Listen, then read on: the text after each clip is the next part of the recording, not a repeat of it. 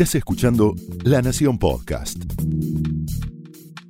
A continuación, el análisis económico de José del Río en Mesa Chica. Pocas veces en estas últimas marchas que hubo, estas marchas que tienen que ver con eh, cierto rechazo a determinadas medidas, cierta situación de desgano, cierta situación de enojo, hubo tanto malestar o tanto miedo por parte de algunos eh, personas o personajes funcionales, por un lado del gobierno y por otro lado por parte del eh, gobierno nacional. En la previa se trató de instaurar el miedo, el miedo a que aquellos que se movilizaran tenían que ver con que eh, le faltaban el respeto al personal de la salud.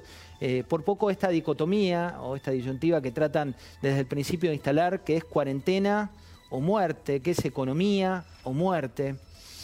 Y la verdad, y acá te, hablo con, una opinión totalmente personal, qué riesgosa que es esta grieta, ¿no? Eh, porque la grieta lleva a subestimar lo que realmente está pasando. Le pasó también al presidente anterior, le pasó eh, a Mauricio Macri cuando en un momento las redes eran lo que medía la opinión pública. Y sabemos que Twitter es una aldea de altísima intensidad, pero que no te muestra lo que verdaderamente pasa. Y lo que ayer vivimos, ¿eh? que se trató de subestimar desde algún lado diciendo que se trató de impedir esa marcha, desde otro que se trataba de gente con, con cierta situación psiquiátrica, desde otros lados te trataban de decir que por poco los que iban ayer eran porque tenían que defender su Audi lustrado en, la, en su garage. Y no se trataba de ver la realidad, que la realidad tenía que ver con consignas que estaban muy claras. Siempre en toda movilización hay algún extremista. Siempre en toda mi movilización, y eso no lo justifico de ninguna manera, como no justifico ningún tipo de acto de violencia. Pero quedarse con eso chiquitito, quedarse con esa anécdota es tratar de subestimar a la gente. Y subestimar a la gente no le fue bien a Cristina Fernández de Kirchner con la 125, no le fue bien a Mauricio Macri cuando la crisis económica era más grave de lo que el propio gabinete le decía que era, y eso llevó a que las urnas no le fuera bien. Y no le va a ir bien tampoco a Alberto Fernández si no escucha lo que está ocurriendo con esta aldea que no es la de alta intensidad como te trataban de mostrar ayer, o esta idea de son los ricos que marchan en algunas localidades como en La Matanza, en algunas localidades como las del conurbano bonaerense, en el obelisco, en esa cola de, de autos que te decían, ojo, que son 30.000, que son 50.000. Fíjate que esto se da en el marco de una pandemia en la cual los que marchan y los que no marchan son responsables por lo que estamos viviendo. Encierro, cuarentena, pandemia, enojo, fatiga psicológica, saturación, hartazgo social, son algunos de los sentimientos que se perciben hoy en todas las encuestas de opinión pública y las que hacen los propios médicos, no las que hacen las encuestas de, política, los que te dicen si tal político sube o no en las encuestas.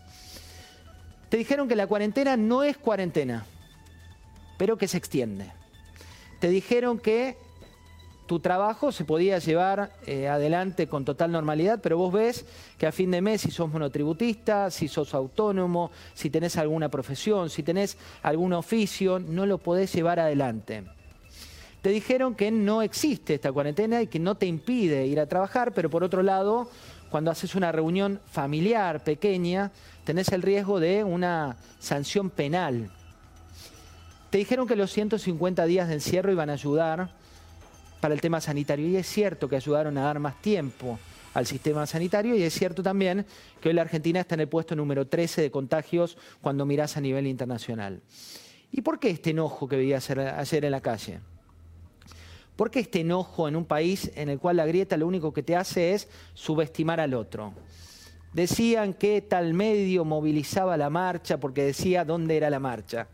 Busca en los mismos medios que ayer te decían eh, que tal o cual estaban operando a favor de determinada marcha, cualquier marcha, pone dónde se realiza la marcha en favor de dos vidas, dónde se realiza la marcha de eh, la marcha en defensa de determinados derechos u obligaciones de los últimos años, y podés buscar que el mismo medio te decía dónde se hacía. En un rato te voy a contar qué es esta clase media que ayer marchó, que ayer se movilizó, pero antes voy a saludar a Luis Beto Brandoni y te digo, ya está Claudio Suchovicki, ya está Roberto Kachanowski aquí. Beto, buenas noches, José del Río te saluda. Hola José, ¿qué tal? Buenas noches, un gusto. ¿Por qué crees que se subestimaba la marcha de ayer y por qué crees que todo el tiempo se trata de llevar esto una cuestión de elites y no una cuestión del pueblo? Porque el peronismo es así. El peronismo descree de todo lo que no quiere creer, de lo que no quiere ver. Eh, descalificar una marcha de la magnitud de la que se hizo ayer es verdaderamente una necedad porque fueron más de 150 ciudades, no hay ningún partido político ni todos juntos en el mundo que sean capaces de convocar a una marcha este un día de descanso, digamos, como es un sábado, en más de 150 ciudades y pueblos y barrios. Es una cosa descomunal. No se puede negar esto. Si vos negás esto, porque pues, estás en condiciones de negar la existencia, de negar la existencia del sol pero está mal leído porque yo tengo para mí que esto que fue no es la primera vez que pasa, ya pasó otras veces, la sociedad ha cambiado, la sociedad ha ganado la calle, no hay ninguna duda sobre eso, pero tendrían que pensar un poquitito más allá de sus propios intereses, porque esa misma clase media que salió ayer a la calle en todos los pueblos, desde Jujuy hasta Ushuaia, cuando haya de pronto otro gobierno, con otro signo político, si las cosas no le gustan, van a volver a salir para manifestarse, para manifestarle o expresarle a ese otro gobierno que no le gustan cómo están saliendo las cosas. Esto es lo extraordinario, el cambio social que no quieren ver. Beto, y ellos no, me parece que es eso, sí, decime. ¿Por qué crees que se, también se trataba de llevar esto una guerra de los que marchaban ayer contra los profesionales de, la salud o tratarlos porque Ellos, porque el peronismo necesita eh, eh, victimizarse y necesita enemigos, este, antipatrias, vendepatrias. Esto yo desde chico lo vengo sabiendo, no es, no es de ahora. Siempre necesita un enemigo y victimizarse y ser víctima de los, los medios este, hegemónicos. Hegemónicos, todo, lo de siempre, lo de siempre. Y la verdad es que la gente salió bien, fue ejemplar, por lo menos lo que yo sé hasta el momento, no he escuchado que se haya, que haya habido este algún algún algún encontronazo con la gente. Yo no he visto un rato largo la televisión porque me entusiasma, porque vemos otras ciudades. No se ha visto uniformes de gente que está poniendo orden porque no hizo falta. Yo unas horas después fui a Canal 13 por la 9 de julio y la 9 de julio estaba impecable, no hubo abuso, no hubo destrucción del mobiliario público, este, la gente estaba feliz, no feliz, este, aliviada de poder expresar lo que, le, lo que le pasa, sus angustias, lo que se estaba diciendo recién. Esto nada más pero la, eh, no, no, se puede, la necedad es así, entonces somos todos antipatrias o gorilas o esto, mm. y no es así. La, la sociedad salió a la calle y hoy no va a entrar más a la calle, no, no va, no va a quedarse más en el balcón de la casa tolerando, por ejemplo, lo que toleró en los años 90, un, un indulto este, después del juicio de la Junta sin decir una palabra. Hoy eso no sería posible ni con este gobierno ni con ni con ningún otro. Porque la gente ya tiene, le perdió el miedo y tiene ganas de salir y tiene ganas de hacerse escuchar, lo cual me parece muy saludable para la democracia. También se dio una cuestión que ayer la contaba Santiago Kovalov aquí en La Nación Más, que tiene que ver con algo apartidario, ¿no? Y todo el tiempo se trataba de sesgar esto a una cuestión de partidos, cuando gran parte de los referentes lo que dijeron es es en defensa de la República, es en defensa de la justicia. ¿Y qué partido organiza esto? ¿Qué partido organiza una manifestación de esta magnitud? No, es así. La gente cambió. Y además se hace en día sábado, en, en, día en que se molesta la menor cantidad de gente posible. Esto lo empezamos a hacer nosotros en el 2017, el primero de abril, que fue un día sábado. Y después se tomó como un hábito porque no molestamos a la gente que va a trabajar y la gente, a nadie le preguntó este, a qué partido pertenecía. Y acaso no pertenecían a ningún partido muchos de ellos. Lo que sí es distinto es que ahora tienen un interés en la política que hace años no tenían. Beto, ayer eh, gran parte de, las señales, o una parte menor, perdón, de las señales de noticias ponían eh, videógrafos, como le decimos nosotros, con profetas de la muerte, enemigos de la democracia, anticuarentena. ¿Qué sentís vos cuando, cuando ves eso en una democracia y vos que venís de, militar durante muchos años por la democracia y por los derechos de todos? Y a mí, a mí me da una pena enorme porque no, no hemos avanzado. No hemos avanzado Alfonsín se fue del gobierno, tuvo que dejar el gobierno, como él mismo lo dijo, escupiendo sangre.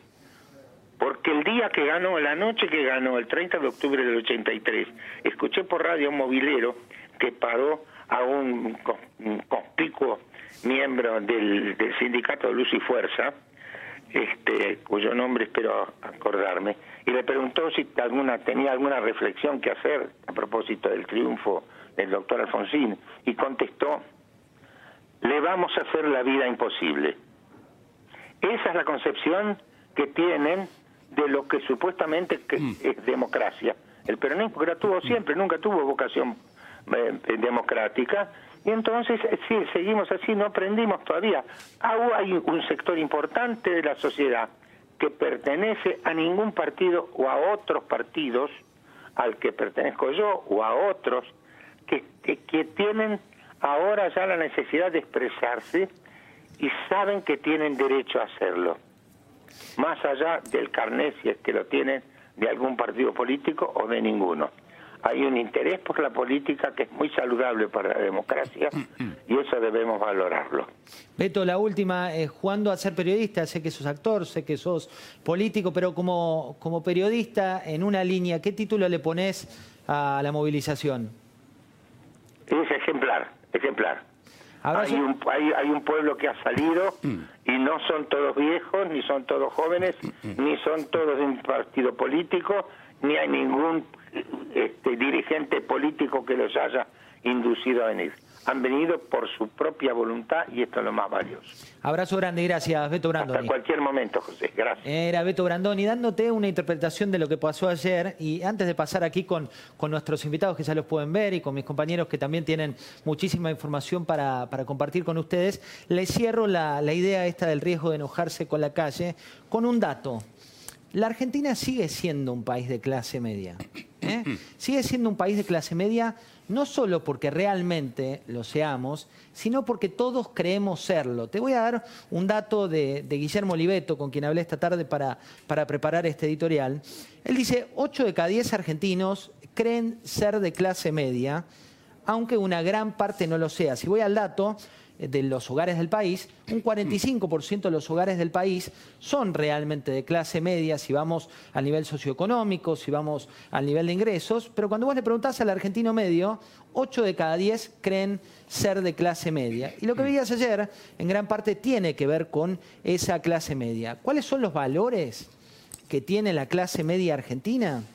Esfuerzo, tiene miedo al virus por estos días, eh, tiene miedo de perder su sustento, tiene un pedido explícito de igualdad de oportunidades, eh, tiene la dificultad de atravesar esto si es autónomo, monotributista, abogado, escribano, mozo, que trabaja en un jardín, jardinero, que trabaja como personal doméstico, personal que ayuda a cuidar ancianos. Digo, distintos estamentos sociales en términos de ingresos, pero una misma realidad respecto de lo que piensa que ocurre.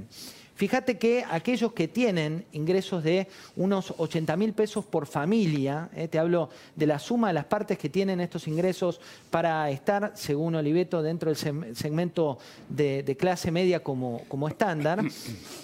En ese caso, los que son autónomos, monotributistas y demás se comieron sus ahorros por el freno total de la actividad y sienten preocupación y tienen un valor, eh, un valor que es el de la dignidad del trabajo. La frase que ellos utilizan es la de la dignidad del trabajo y la realidad es que las cosas en materia económica están peor de lo que parece. Esto fue el análisis económico de José del Río en Mesa Chica, un podcast exclusivo de la Nación.